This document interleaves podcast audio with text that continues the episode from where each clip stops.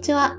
自分でデザインする家事リスト、リセッターリストの山本香里です。あの人の毎日は家事をテーマにしたポッドキャスト番組です。え今回も先週に引き続き、おっさん FM パーソナリティ株式会社ハテナ代表取締役社長のクリス義臣さんをゲストにお迎えしています。クリスさん、こんにちは。こんにちは。今日もよろしくお願いします。よろしくお願いします。はい、えっ、と、先週に引き続きということなんですけれども、はい。はい、えっ、と、クリスさんに家事の話を聞いてると、ちょっといくらでも話が いくらでもはないですけどね。はい。感じだったんですけど、今日も、はいあの、家事の話を引き続きやっていきたいと思うんですけれども、はい。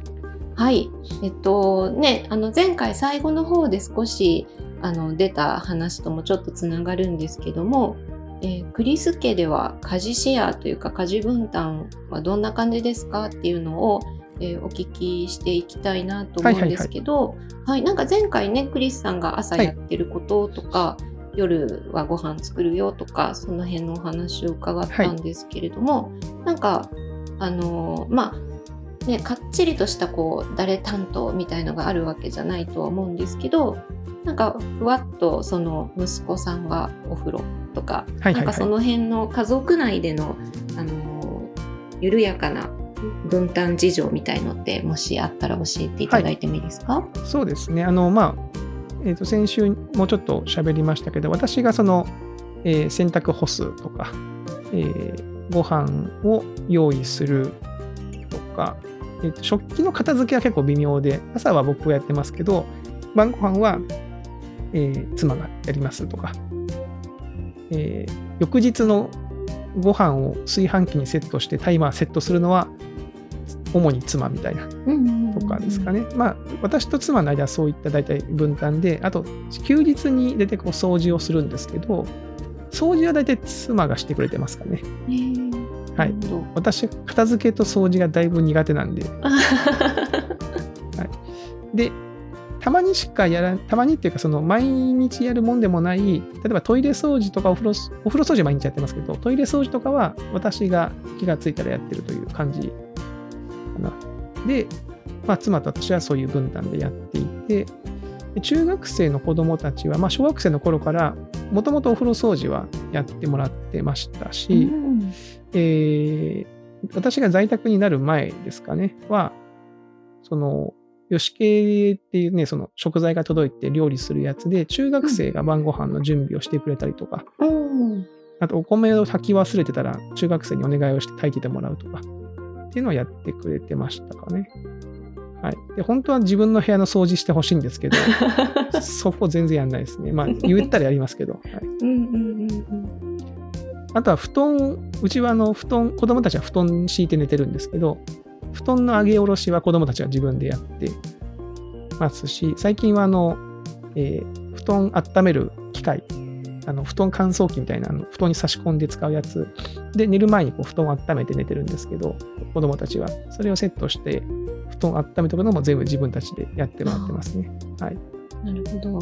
じゃあなんか割と自分のことは自分でみたいな感じをルールにしてるみたいのがあったりするんですか？そうですね。これは多分妻の実家のルールがそのままこう来てるのか、まあ、私の妻は割と子供たちにも自分のことは自分でしてねっていう。まあ、うちはその私もあの妻も2人とも働いてるんで、そのクリスケがちゃんと正しく運用されるためには、君たちも自分たちのことはし自分たちでやってくださいと。いう感じで接してます。うんうん。それはもう小さい時からそういうふうに伝えてきてたそうですね。あの上の2人に関しては、もう小さい時からそういう感じですね。へえ。はい。まあ三男は、あの、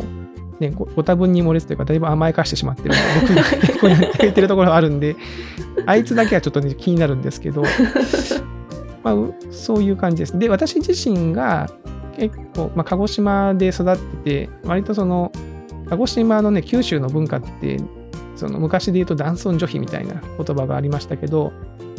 まあ、男子厨房に入らずみたいな、まあ、男はもう基本的にはもう今に座ってあとは全部、ね、妻がやってくれりゃいいんだみたいなそういう感じの家庭だったんで、私のこと、自身のことも大体こう、私の母がやってくれてることが多かったんで、だいぶ今思うとね、あの甘やかされてましたね、私は。なるほど。じゃあ、クリスさんのご実家だったら、お父様とかも何もやらないって感じですか？やらないですよ。仕事を一生懸命やるみたいな。そうですね。もう今はもう引退をしていますけど、だから私が結構ブログとか書いてるんですよ。で、結婚をして結構ブログに生活のこと書いてるんですけど、それをね、実家のその父とか母も、えー、たまに今読んでくれてるんですけど、そこでその、なんていうんですかね、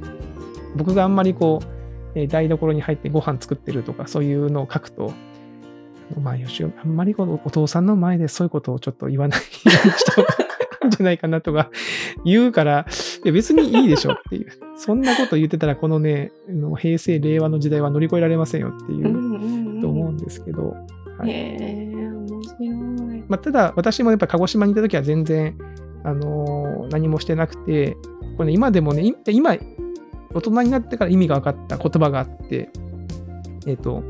なんか私が高校生ぐらいの時かな、なんかある時、その母がね、僕のこう、手を取って、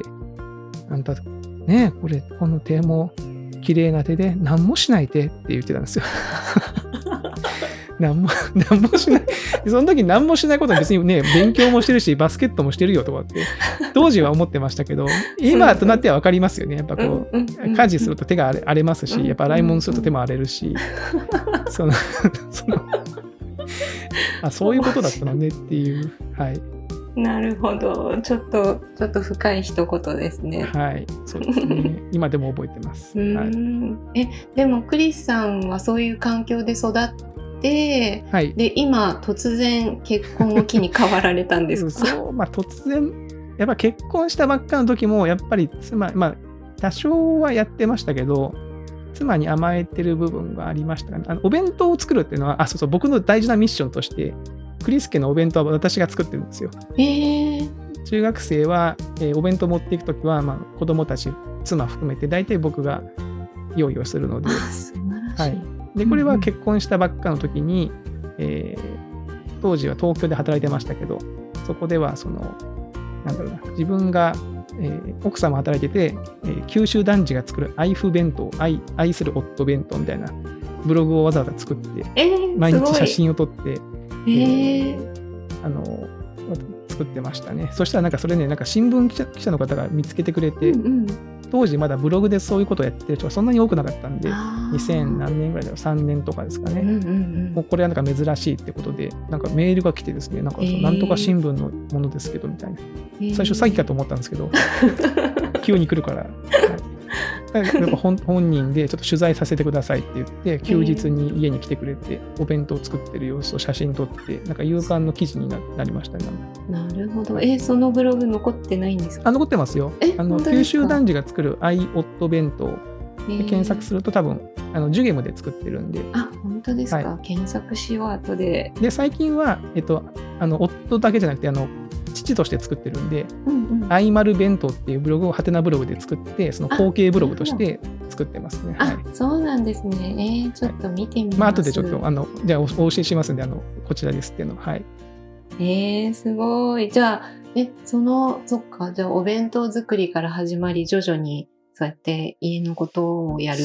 割合が増えていったんですかね。で2人で暮らしてる時はやっぱりその洗濯の回数も全然違ってて、うんうん、別にね、大人2人で生活してて毎日洗濯機回すとかそんななかったんですけど、子供がやっぱり生まれてから、最初のね、1人目が生まれたばっかりの時は、私も仕事がちょうど忙しくて、で、妻は妻で初めての子供で、結構こう、いろいろとね、初めて尽くして大変で、まあ、よく喧嘩もしてましたし、私もあんまり、ね、何もしてないことないんですけど、あんまり今今に比べるとほぼ何もしてないに等しいぐらいの感じだったんですよね。で、京都に引っ越してきて、で、まあ、ちょっとその、ハテナの今の会社の始業が10時なんですよね。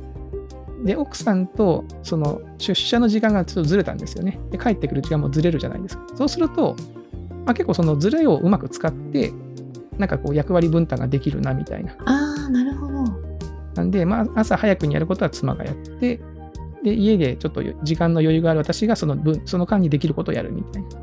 その連携がうまく回り始めた。うまく回り始めて、まあ、家事ってね、やっぱルーティンができると、そんなに苦でもなくなると思ってて、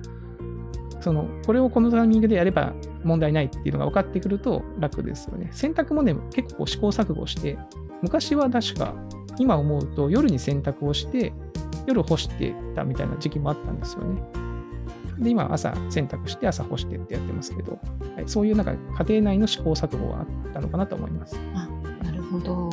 なんかあの今話聞いてて洗濯ので思い出したんですけど前あのラジオでちょっとお話しされてたかと思うんですけどお子さんたちがね少年野球をはいはいはい。されてて、でユニフォームとか、はい。ねその洗濯が大変じゃないのかっていう はいはいはいはい。そのお話ちょっとしてもらってあーそうですねいいかはいうんでうそうですね、少年野球をうちの子供たちが、長男が小学校3年生の時から始めたんですよ。で、こうやっぱグラウンドに行ってススライディングとかすると普通に土で汚れてきますよね。で、その服を、まあ、帰ってきて、叩いたぐらいで全然落ちないんですよ。で洗濯機にもそのままぶち込めないので、一回お風呂で洗うと。で、聞くと結構それを親がやってるご家庭が多いって言うんですけど、うちは結構もう自分たちがやってんだから、もう自分たちで洗えっていうことで、もう帰ってきてすぐお風呂に入って、お風呂で自分たちと一緒に自分でこうお風呂場でこうこすって、うんえーユニフォームを洗うっていうのを習慣化というか、まあ、うちはそういうものだっていうふうに教えたんで、何の疑問もなくやってくれてますね。はい。そうですねそれだって、えっと、下真ん中のお子さんもやってた？やってます、やってます。あはい、ってことはね2つ泥だらけのユニフォームがそうなんですよ。それを親がやるとなるとまたすごい労力ですね。はい。うんまあ結構その真ん中のねその次男が洗う自分で洗った分はちょっとオチが悪いっつってうちの奥さんがいつも怒りながらこう2度目の洗ったりはしてますけど、あはーそっか。い、まあでも何にもしないよりかはマシなんで、はいやでもそうやってなんか自分のものを自分で洗うっていうのは本当に大事なことですよね。なんかそれがねきっと身についているときっと将来楽だろうなって本人にとって。うんうん。私はね自分がバスケットやってましたけど自分のユニフォームを自分で洗ったことそんなにない気がしますね。その実家にいる時に、うん、だからそう思うとねあちゃんとしてんなと思いますね 素晴らしいですよね。それってでも、そうですね、その完璧に落ちてるかどうかってことよりも、それが習慣づいていくかってことの方が多分お子さんにとっての、なんかあのね、財産というか。うんううん。ん、多分ねいきなりそそれまで親が洗ってたのに急にやれって言われるとやっぱちょっとえ？ってなるしなんで洗ってくれないの？にもなるしでもいきなり入り口がねもう自分たちで洗いなさいねって なったんで、うん。そうかっつってでどうやって洗うの？って聞く聞いてくるんでいやこの石鹸ねこのよく落ちる歌丸って石鹸があるんでこれでこうゴシゴシこすって、えーこのぐらいになったら OK だからみたいなのをちょっと言って、はい、やってますね。なるほど。やっぱ最初が肝心なんですね。最初はそうですね。う、ん。そっか。なんかでも、あの、子供たちに対してとかでもそうですし、自分自身もっていうことですけども、あの、家事シェアとか、そういう分担とかで心がけてることって何かありますか？そのうまく回すためにというか。分担でですか、まあ、そのさっき言ってた自分のことはまなるべく自分でねっていうのが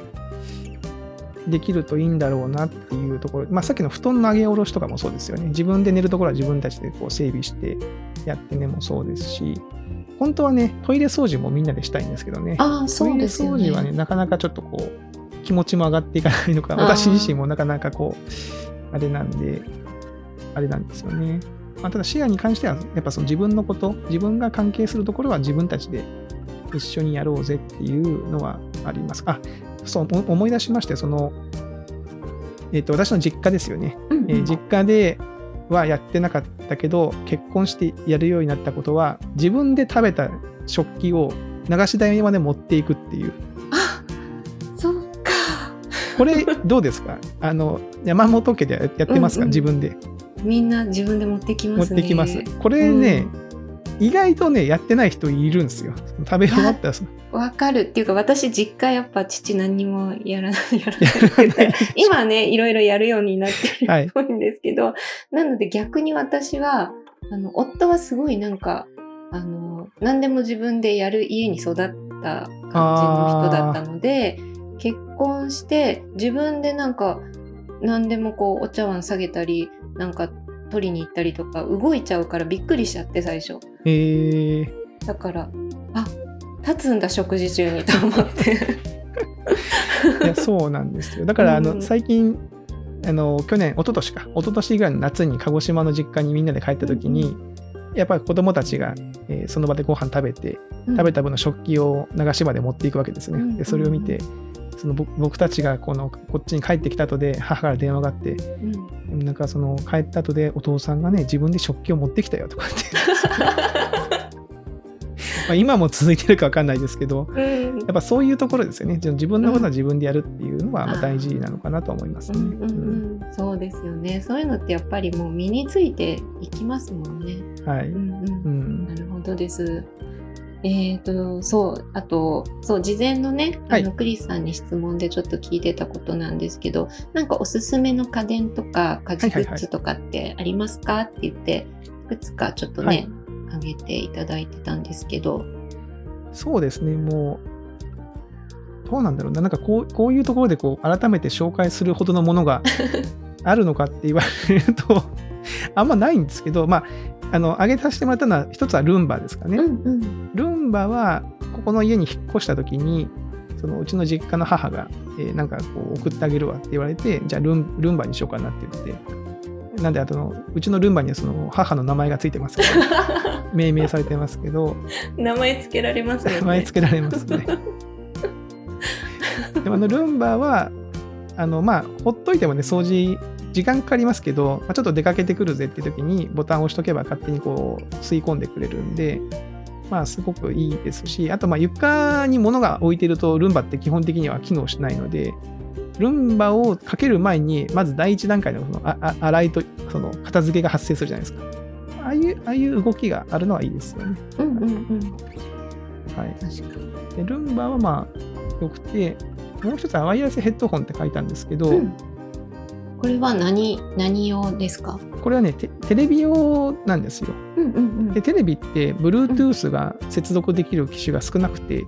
ああ、そうですよね。え、はいテレビの音声を飛ばすんですか？そうなんです。で、これね、うんテレビ用のワイヤレスヘッドホンなんで、Bluetooth じゃなくて、えっとね、なんだっけ？まあ、要は、ちょっと電波みたいなの飛ばしてるんですよね。なんで、あのー遅延がほとんどないんですよ。だから、僕はテレビをつけて、まあ、ラジオもそうですけど、テレビの音とかを聞きながら、洗い物とか、あとその、できるように買ったみたいな。あと、まあ、夜、はい、寝る、子供たちが寝るスペースがリビングの隣なんで、夜に映画とか見たいときに、ちょっとこう、いい音で聞きたいじゃないですか。音ちっちゃくして見るのはちょっとあれなんでと思って最初買ったんですけど、意外とその家事をするときに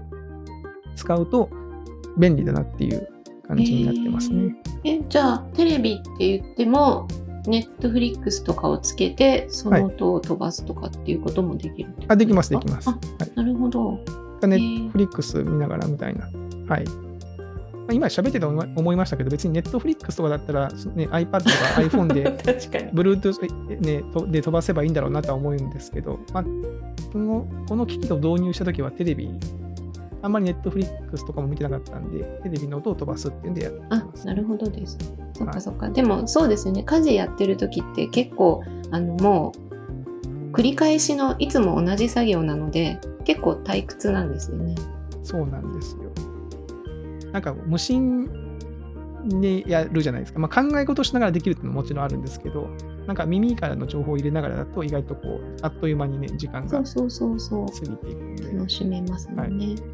でもなんかそのクリスさんはあのねポッドキャストでもたくさん映画とかその動画コンテンツのねご紹介とかたくさんされてるんですけどそんな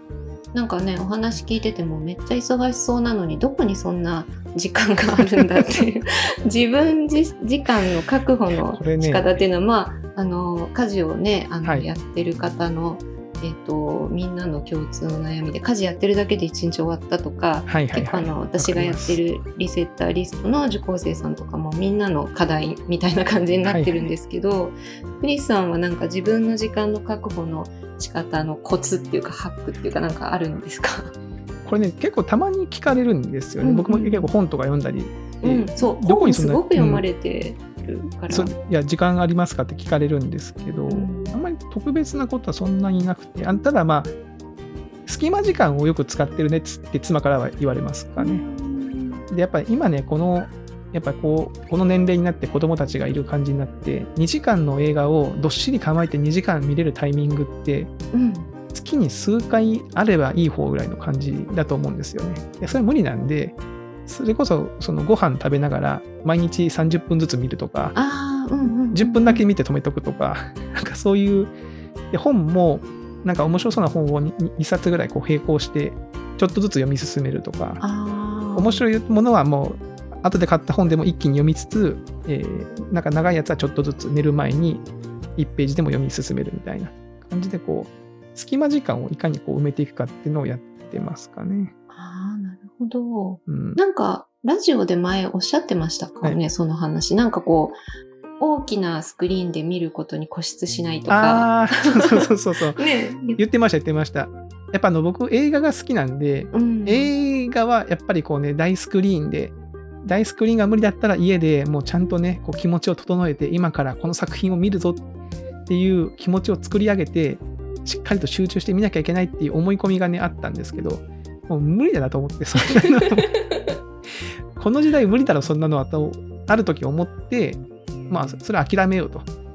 はい、別に僕はもう批評家でも何でもないので楽しめればいいから、まあ面白そうなやつはちゃんと時間がある時にゆっくり見るでいいんですけど、まあちょっと見とけばいいかなとかね、やつは、まあ、あの、ネットフリックスとか動画配信サービスをうまく使って、隙間時間でちょっとずつ見るとか、でいいんじゃないかなっていうふうになりましたね。ううん、そうですねなんか私もそれを最近なんか思い出してそうだそうやってこうね2時間確保しようとかって意気込んじゃうから、結局見れる本数が限られちゃうけどそうじゃなくてもいいんだよってことですよね。そうです、そうです。意外とまあそれでやってるのが大きいのと、あとはそうですね。あの、こう家事って家事、家事も映画もそうなんですけど、ややるまでの時間が結構長いことがあるんですよ。その例えば映画を見るにしても、その映画を選んでる時間が結構30分ぐらいかかったりとか、片付けもなんか片付けしようかなっつってから、ちょっとなんかこう、だらだらして、なんかその、その前段階でなんか10分、20分とか、下手したら30分、1時間、なんかダラダラしちゃって、結局時間がなくなっちゃうことがあるので、なるべくそこの時間を、そのゼロに近づけるというか、えーこうなくしていく方向で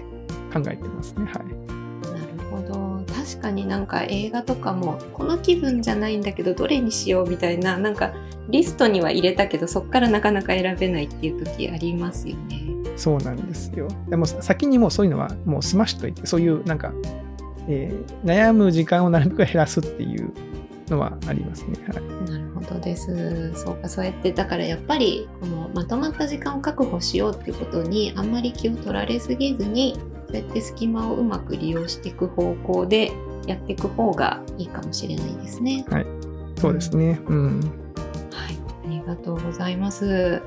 えっ、とね、まだちょっと話せそうな感じはむちゃくちゃあるんですけど、ちょっともうあんまり長くなってもあれなので、はい、はいい、この辺でと思います。えーね、2週にわたってちょっとたくさんお話お伺いしましたが、クリスさんいかがでしたでしょうか？はい、いや、楽しかったですね。まあ、普段あんまりこう、家事とかを改めて自分で考えることはなかったんで、まあ、今回ちょっとこうね、あの、お話しさせていただくにあたって、自分で自分のルーティーンとか家事をこう、改めて自分で考えてみて、あ、自分こんな感じなのなのかなって、こうちょっと客観的にね、見るいい機会だったなと思いますし、はい。ちょっとた楽しくお話しさせていただきました。はい、ありがとうございます。ありがとうございます。はい、そんな、えっと、クリスさんですが、えっと、先週ね、あの、はいご紹介したおっさん FM、はいあの、ポッドキャスト番組もあるんですけれども、えっと、YouTube の方も チャンネルが あるということで、ちょっはいといやもう伺ってもいいですか、そうですね。はい。YouTube、えっ、と、クリスチャンネル、ひらがなでクリスチャンネルっていうのを、えー去年の12月ですかね、えー2020年の12月に、まあ、アドベントカレンダーっていう、12月24日まで毎日更新するぞっていう意気込みで、えー更新を始めてみたのをきっかけで、はい、YouTube で動画を配信しておりますが、まあ、別になんてことない動画なんでね、あの、おっさん FM よりもより中身がないとは思いますけど、あの、なんかそういう映像とかに興味があったりとか、うんはいまあ、素人でもこのぐらいのものは作れるんだね、今はっていうのを見ていただくいいサンプルかなとも思います、ね。いや、結構面白かったです。私結構全部見てると本当ですか？すけど。すいません。ありがとうございます。申し訳ないです。はい。そう、あのね、最初、ね、本紹介とかからはい、そうです。そうですね始まり、はい。なんかこう、あの、外にロケみたいな。やってみた、行ってみたシリーズみたいなとか。はまあ、あれもだから、あれはなんか全体で、そのアドベントカレンダーの時はなんとなくテーマがあって、素人がだんだんと上手くなっていくっていうのがトータルでなると、ちょっとうん面白いかなと思ったん面ですよね。白かったです。私、あの、特に、えっ、と、久田クラゲさんとはいはいはい。の爆弾解除ゲームの回ですかね。ゲーム実況がめちゃくちゃ面白くて爆笑しました。ありがとうございます。なんかいろんなことをやってみて、最近はあの Vlog っていう、まあ、日常生活をまあ動画に撮って、1本の1分から2分ぐらいの動画にまとめて、まあ、ブログを、日常系のブログをあの映像でやったらどんな感じかなっていうのを、ちょっと試しに作っているという感じですね。はい。ですよね。え、クリスさんってもともとそうやってなんかこう新しいことを始めてみたいっていうタイプなんですか？いろんなこと。なんかそのポッドキャストもそうですし、はい。そのね動画もすごいたくさん作られ始はいはいはいめてたりとか、なんかそういう新しいサービスを知りたいそうですねそういう欲求？そういう、なんかまあ、そこに面白さを感じているタイプの人間だとは思います。はい。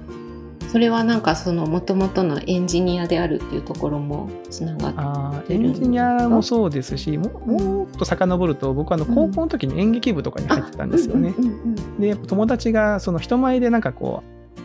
う、役を演じて、その見ている人を笑わせたり、楽しませたりする喜びを高校生ぐらいの時に知ってしまったので、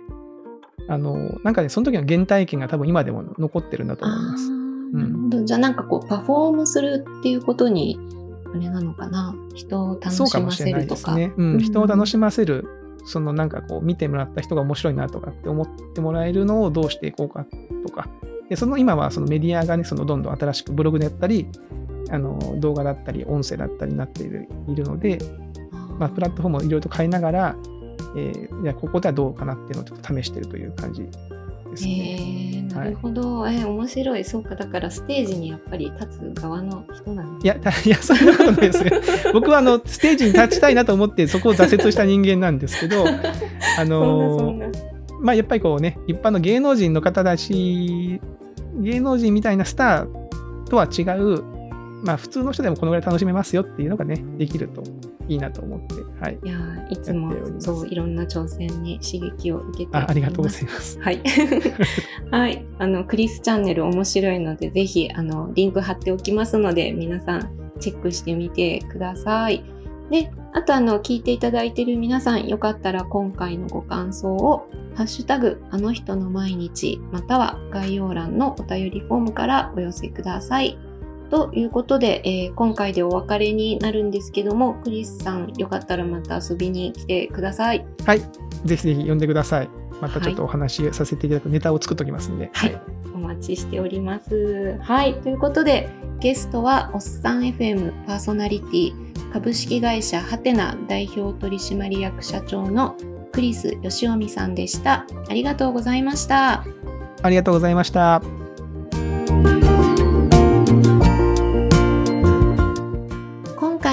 の人の毎日はここまでとなります。リセッターリストでは毎週土曜日にお届けする山本香里からの家事に役立つメールマガジンも無料で楽しんでいただけます。ご興味がある方は概要欄のリンクからぜひご登録ください。それではまた次回お会いしましょう。山本香里がお届けしました。